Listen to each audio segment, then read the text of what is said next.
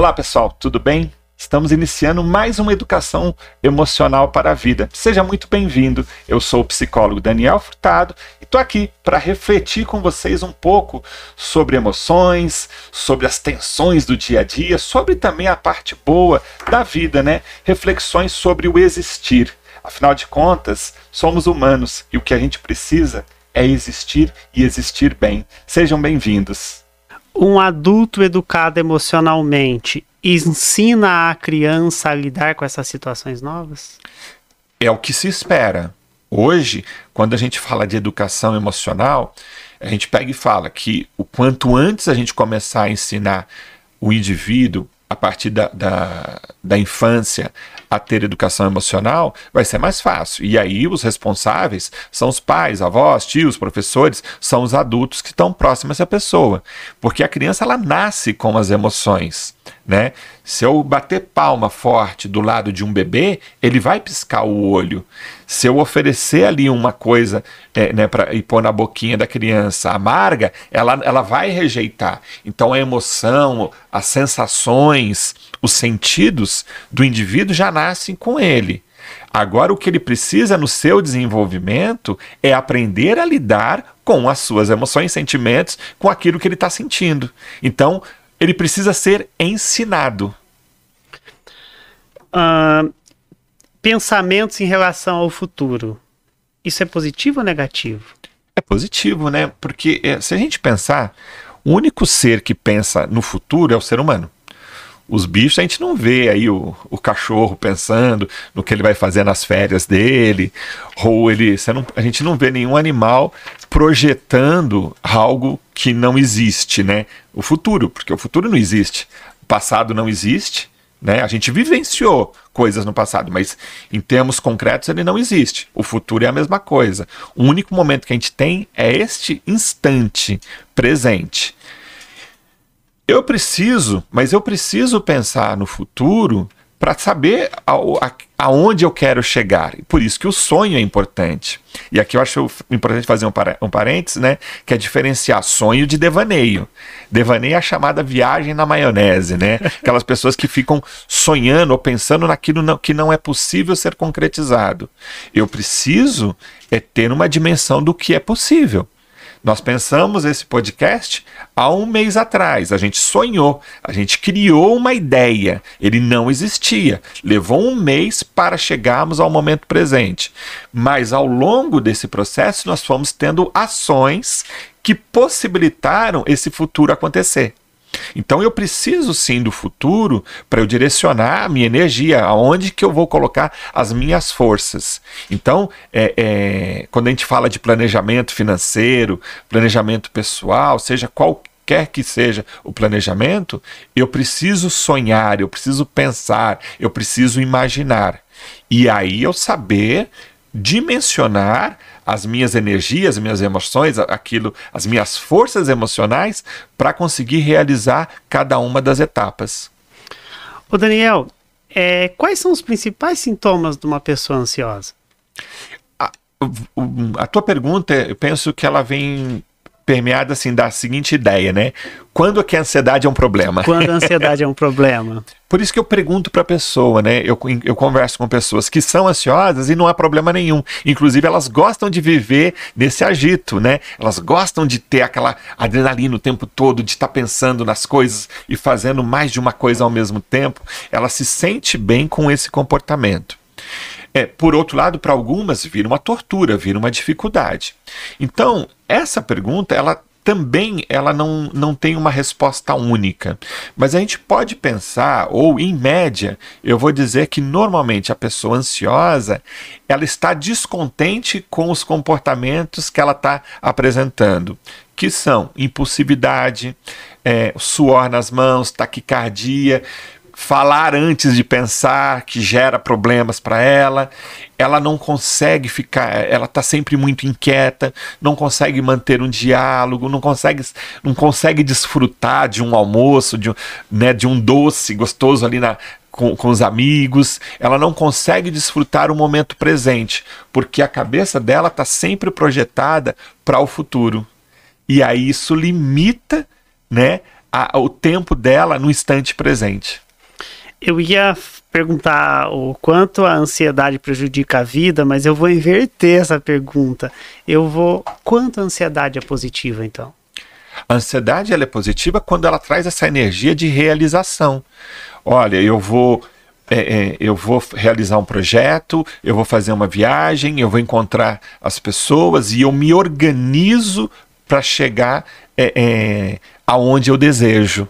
Então, eu não sei se o nome certo a gente poderia usar ele como a ansiedade, ela é boa nesse sentido, mas as sensações de querer, de realização, elas são positivas e elas são benéficas para gente. Interessante, eu ouvi na última semana agora, assim, você é uma pessoa ansiosa. E, e eu não vejo a eu não vejo essa questão da ansiedade como uma questão negativa. Até nem me considerava uma pessoa uh, ansiosa, mas com essa nossa conversa já veio várias reflexões aqui para eu fazer com relação à minha pessoa. Muito bacana. já está servindo aqui né? a, a, terapia invertida aqui, né? Uh, Daniel, outra situação que leva muitas pessoas, ou deveria levar muitas pessoas para o consultório, é a depressão, ou para o consultório, para terapia que, que é a depressão? Então, primeiro, depressão é uma doença. Depressão é doença mental muito séria e que precisa de acompanhamento médico e psicológico. O que a gente pode, para quem está nos acompanhando, pensar a depressão em três níveis: nível leve, moderado e severo. Nível leve é aquela pessoa que tem uma tristeza persistente, que não consegue explicar muito bem o motivo. Para diferenciar de tristeza, normalmente a gente sabe a origem da tristeza. Uma perda de trabalho, um desentendimento familiar. Na tristeza, a gente sabe o motivo. E normalmente, ao longo do tempo, essas sensações elas vão diminuindo. Entretanto, na depressão, você pergunta para a pessoa o que ela está sentindo, ela tem dificuldade em responder. Ela não sabe o que é que está deixando ela triste o tempo todo.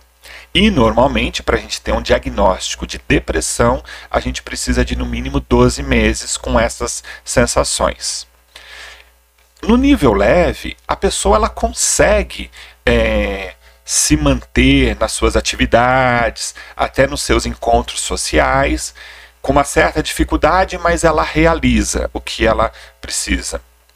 No nível moderado, esse indivíduo começa a evitar a sair, a encontrar pessoas, ela começa a ter dificuldades nas suas ações sociais, nas suas, nos seus encontros, nas suas obrigações sociais. E o severo é quando a pessoa chega num limite, muitas vezes, de não sair de casa, de não encontrar mais pessoas, quer ficar a maior parte do tempo deitada, fica num estado adoecido severo como é o próprio nome diz. E aí, tanto no modo, uh, vamos dizer assim, no estágio moderado e no severo, é aconselhável o acompanhamento médico. O estágio leve, muitas vezes ali com o psicólogo, na terapia, é suficiente para resolver a, a questão mas quando entra no moderado para o severo, a gente já precisa de ter o acompanhamento médico a educação emocional ela ajuda a pessoa que tem depressão nesse estágio leve? Seria isso? Bacana.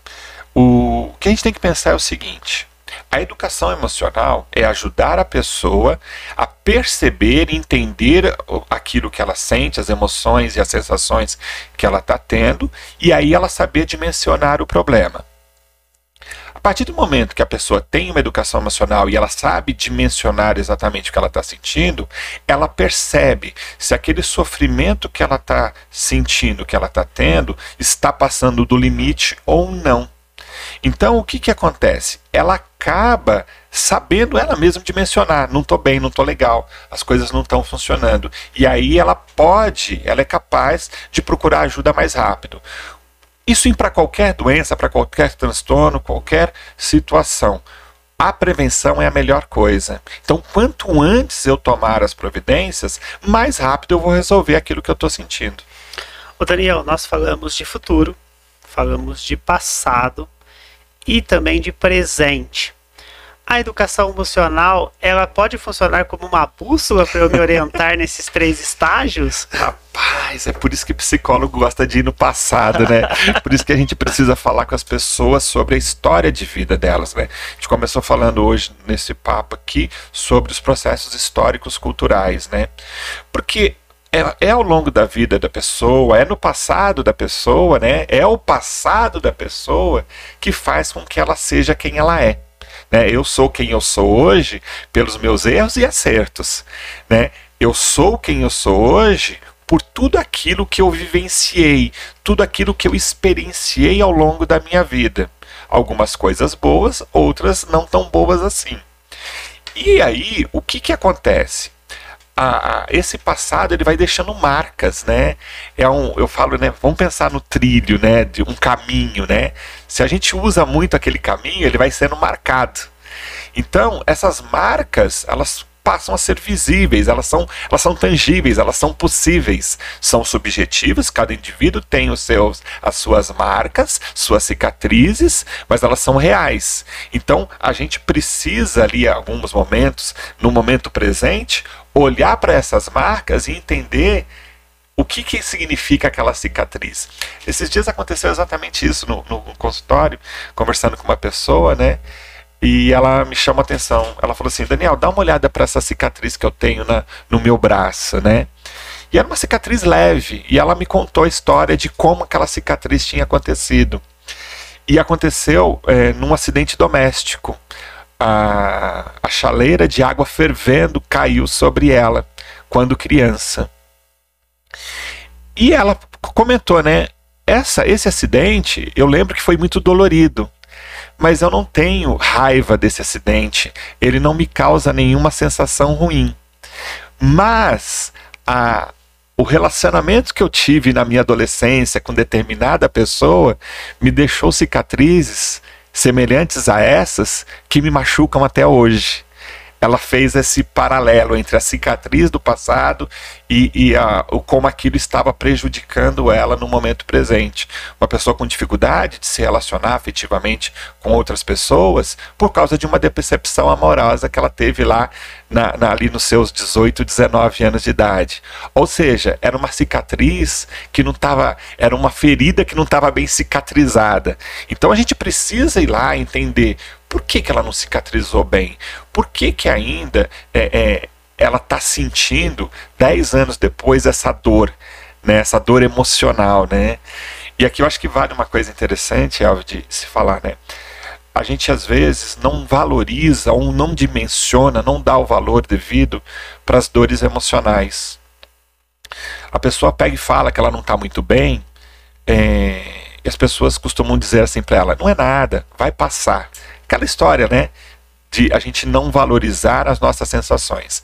Já se eu chegar no meu trabalho com um problema, né, com uma cólica renal, né? Nossa, todo mundo vai ali querer apoiar, né? Pô, vai para o hospital, vai se cuidar, qualquer coisa eu tô por aqui. Sofrimento emocional as pessoas às vezes, né, infelizmente, tratam como frescura. Só que olha que interessante, né? Nós vamos entrar num, num momento aqui é, tenso né, do, do podcast, mas é necessário falar. É, a gente nunca viu uma pessoa com cólica renal cometer suicídio. As pessoas não se matam pela dor física. As pessoas se matam ou vão para o suicídio pela dor emocional. A dor emocional é aquela que ela não, ela não é possível de ser vista de forma concreta e ela só é sentida pelo indivíduo. Uh, 95% dos suicídios, entre 95% e 98% dos suicídios, isso pode ser verificado em cartas deixadas. A pessoa estava por um passando por um sofrimento emocional. Ninguém levanta de manhã e fala assim: Nossa, hoje vou me suicidar, hoje eu não quero mais viver. Normalmente é um processo de sofrimento emocional que leva a pessoa àquele momento, àquela decisão. Às vezes impulsiva no momento do ato, mas construída ao longo de um período de sofrimento. Dani, eu ainda vou perguntar na questão mesmo do suicídio. A gente fala muito pouco sobre o suicídio, sobre o suicídio enquanto sociedade? Deveríamos abordar mais sobre isso? Eu acho que a gente fala pouco sobre as coisas ruins da vida, ou aquilo que a gente chama de ruins aqui, entre aspas. A gente não fala sobre a morte, a gente não fala sobre doença emocional, a gente acaba se esquivando o tempo todo sobre aquilo que nos aborrece, sobre aquilo que a gente considera ruim, pesado. A gente precisa trazer, né, eu, eu gosto de dizer assim, né, que assuntos complexos, assuntos é, conversas difíceis, elas são necessárias e precisam vir para a mesa do café. Né?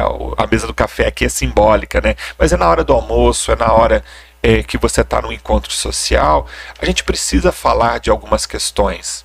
A gente viveu aí um processo de pandemia, estamos ainda num, num, processo de pandemia em que a gente teve mais de 600 mil mortos. Então, muitas famílias foram afetadas e a morte se aproximou. Ontem eu li a manchete de um jornal que 60% das pessoas em pesquisa ou tiveram um parente ou algum conhecido que morreram em função da Covid. E aí a gente, isso chegou no consultório de que forma? A morte chegou perto das pessoas, de alguma forma. Hoje é comum também, como efeito colateral disso, desse período, as pessoas estar com, não conseguindo planejar a longo prazo. As pessoas hoje estão querendo viver o momento presente. É, as pessoas estão com dificuldade de se planejar para o futuro, porque a gente vinha numa num modelo de vida que tinha uma organização e as pessoas, e de repente veio uma pandemia que estancou, colocou a gente dentro de casa por necessidade, que limitou as, as nossas relações sociais, que limitou o nosso trabalho e fez com que as pessoas percebessem como a vida humana é frágil. E essa fragilidade, ela está presente agora no nosso cotidiano. Então, é, como é que a gente lida com essa fragilidade? Né? Muitas pessoas estão é, dizendo do medo social, o medo de frequentar um restaurante, o medo de ir lugar com muitas pessoas. Eu acho que a gente precisa ter a responsabilidade né, é, é de não estar se envolvendo em grandes aglomerações, tomar os devidos cuidados, uso de máscara tal, não sei o quê. Mas a gente não pode ser dominado pelo medo.